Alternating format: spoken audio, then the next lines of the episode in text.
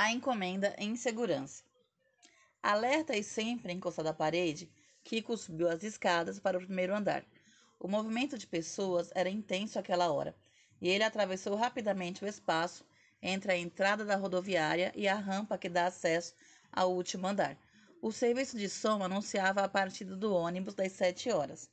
Da parte de cima, Kiko conseguiria ter uma visão geral do lugar, para descobrir onde estava o gorducho que eu procurava. E, de fato, debruçando-se no parapeito, ele logo achou murilão, que andava a esmo no meio das pessoas.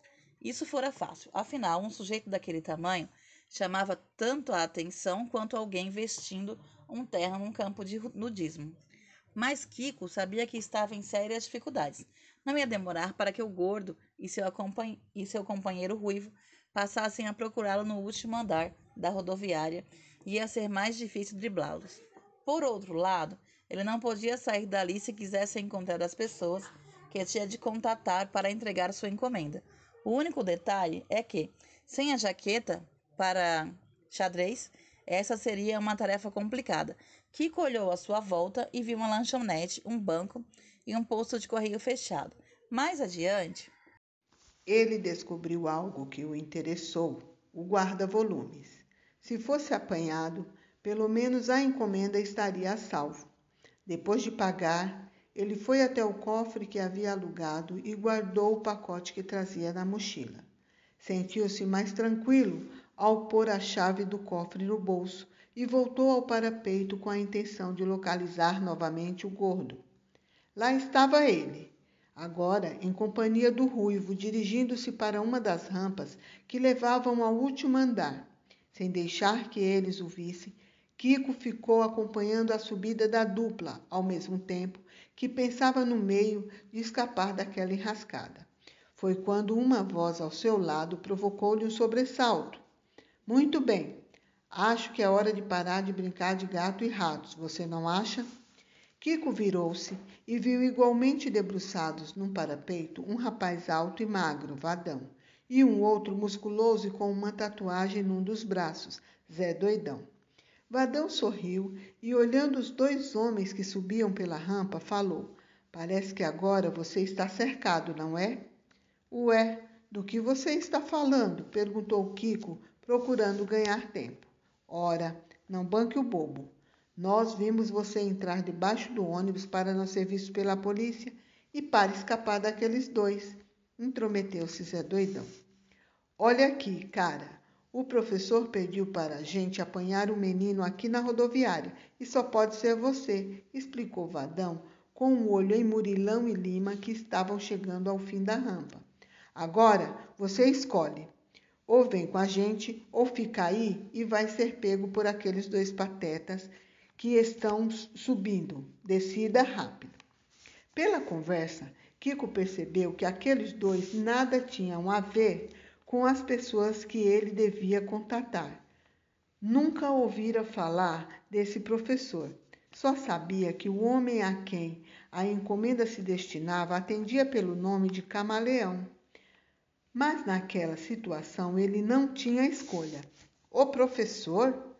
Por que não falaram logo? Tá tudo certo, eu vou com vocês.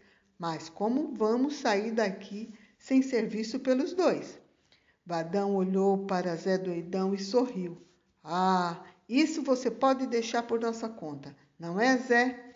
Claro, deixa comigo que eu cuido daqueles intrometidos ali, concordou Zé Doidão, tirando uma corrente que carregava na cintura sob a camiseta.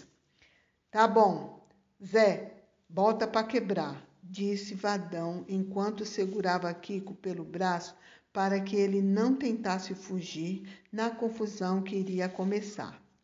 Lima e Murilão haviam chegado ao fim da rampa e olhavam ao redor em busca de Kiko, como quem não quer nada, Zé Doidão veio.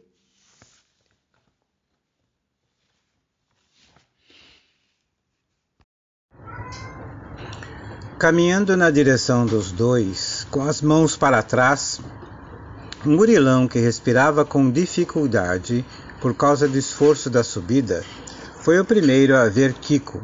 Olha ele lá, Lima, vamos pegar.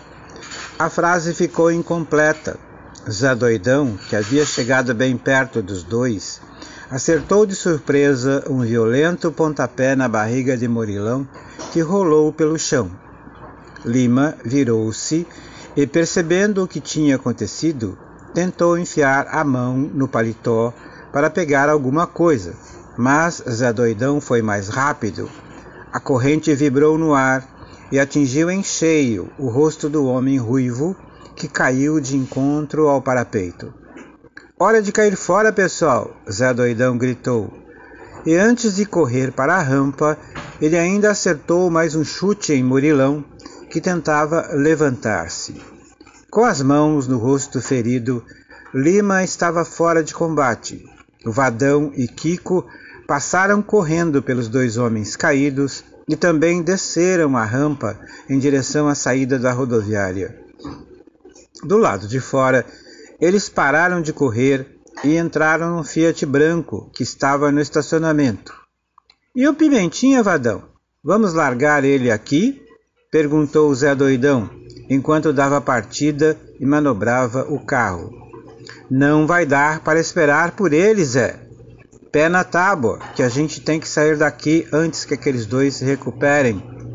Tá bom, você que manda, obedeceu Zé Doidão, saindo do estacionamento. Não se preocupe que ele vai se virar sozinho. Toca para o esconderijo, comandou o Vadão ao seu lado.